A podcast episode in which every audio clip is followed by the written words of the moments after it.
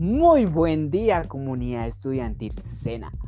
Nos encontramos en esta hermosa tarde del 4 de junio de 2020 en el podcast Alerta Documental. El tema a tratar es acerca de la gestión documental y su importancia en las empresas. ¿Cuál es el objetivo de esto?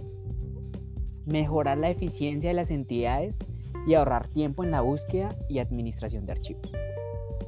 Pero para ello contamos con la radiante periodista Lady Alexandra.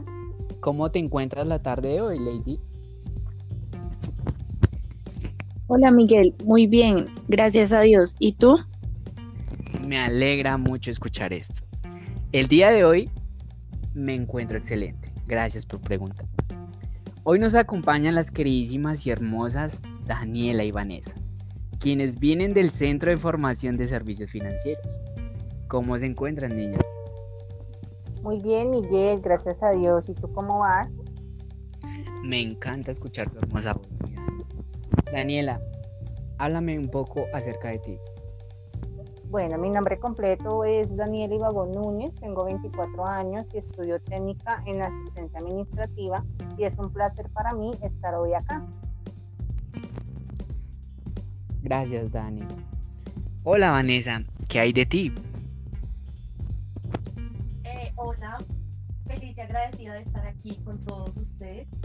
Mi nombre es Karen Vanessa Gutiérrez, tengo 20 años y estoy cursando un técnico en asistencia administrativa. Muchas gracias, mi Vane. Y su anfitrión aquí presente, el queridísimo Miguel. ¿Qué te parece si iniciamos, Alexandra, con nuestras invitadas? Dale, Miguel. Bueno, como anteriormente se mencionó, hoy hablaremos sobre gestión documental para aumentar un poquito más nuestros conocimientos y para ello tenemos la ayuda de nuestras invitadas. Hola Vanessa, me gustaría que me ayudaras diciendo qué es gestión documental y cuál es su importancia. Claro que sí, Alexandra. La gestión documental se entiende como el conjunto de tecnologías y técnicas utilizadas para gestionar los documentos de una empresa o de una organización. Eh, la misión es administrar el flujo de estos documentos eh, lo que dure su ciclo de vida. Genial. Ahora nos queda un poco más claro ese concepto. Como ya sabemos, actualmente en una empresa se manejan diferentes tipos de documentación. Eh, Daniela, ¿me podrías decir cuáles son los documentos que más reciben y despachan las empresas? Claro, Alexandra. Bueno, en el área de recibo de documentos se encuentra el registro de correspondencia recibida, clasificación de la correspondencia, este tiene tres ramas, que es correspondencia personal, que son documentos confidenciales personales, correspondencia publicitaria, que son folletos, revistas, entre otros, correspondencia empresarial, que va dirigido a los directivos y funcionarios, y otros sobres de mensajería e erradicaciones. En el área de despacho encontramos el consecutivo de correspondencia, descargue de la correspondencia y el control de mensajería. Oye, súper interesante. No todas las personas conocíamos este dato, aún sabiendo que es muy importante para el manejo y el desarrollo de una empresa. Para continuar, sería bueno conocer los tipos de archivos. Claro que sí. Los tipos de archivos eh, son tres. Em, está el archivo de gestión, el archivo histórico y el archivo central. El archivo de gestión son aquellos que permanecen en una oficina mientras están en trámite. Eh, pueden estar en un lapso de uno a cinco años.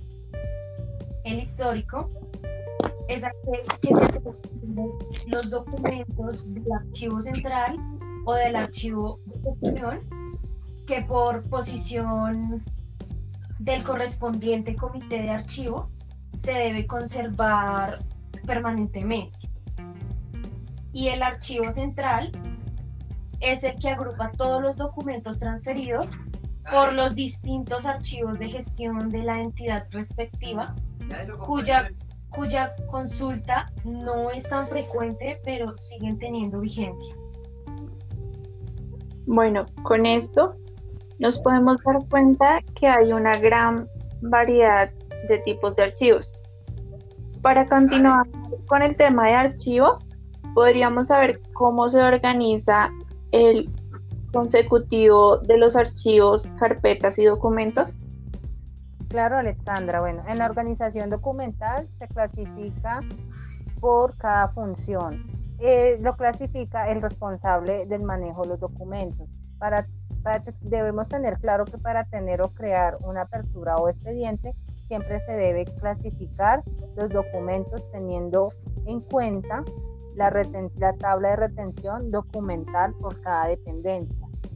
También debemos tener muy en cuenta que cada funcionario debe codificar las carpetas teniendo en cuenta el código que les corresponde según la tabla de retención documental.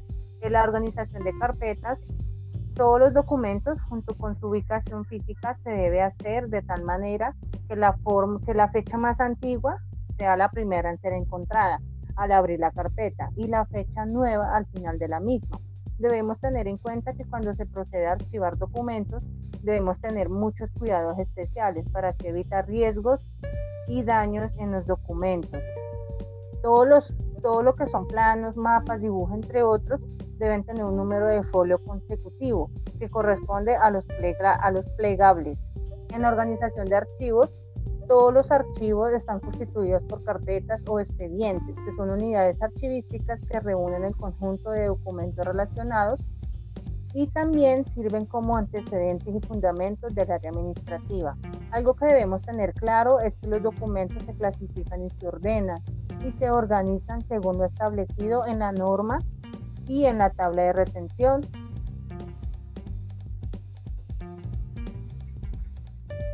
Muchas gracias, Daniela. Es un dato muy relevante. Hablando de esto, hay un tema en el cual podría ser un poco desconocido para muchos. Y ya que tenemos esta gran oportunidad, sería primordial saber qué son dependencias, series y subseries. Claro que sí, las dependencias son el sistema que identifica de las dependencias productoras de documentos. Las series eh, son el código que identifica a la serie, el cual responde al sistema de clasificación orgánico o funcional documental. Esto está establecido por la Agencia Nacional de Defensa Jurídica del Estado. Y las subseries eh, es el código que identifica las subseries respectivas em, en el cual responde el sistema de clasificación orgánico o funcional documental. Como lo dije anteriormente, está establecido por la Agencia Nacional de Defensa Jurídica del Estado. Ahora sí, podemos garantizar un amplio conocimiento a nuestros oyentes. Ya para finalizar esta gran entrevista, se responderá qué son las tablas de retención documental y una breve explicación de sus componentes. Alexandra, es un listado de series con sus correspondientes tipos documentales, a los cuales se les asigna un tiempo de permanencia en cada etapa del ciclo vital de los documentos y así se garantiza el aumento de los niveles de eficacia y eficiencia y el control y la seguridad de sí misma. Es decir, que se tipifica los documentos y determina el tiempo de permanencia del documento desde su creación hasta su exposición final.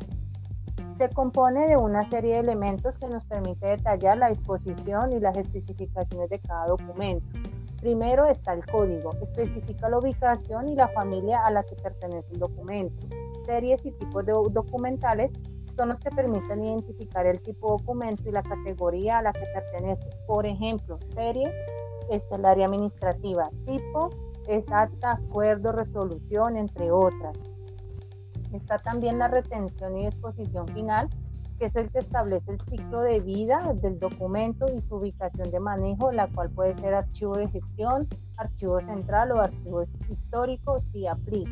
El soporte es el documento que está en físico o electrónico.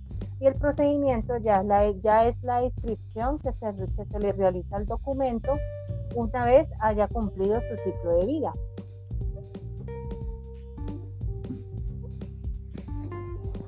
Muchísimas gracias invitadas por brindarnos esta importante información y resolver todas nuestras dudas. Sin más que agregar, gracias a nuestras invitadas por hacer de esta tarde tan genial e informativa. Y hasta la próxima.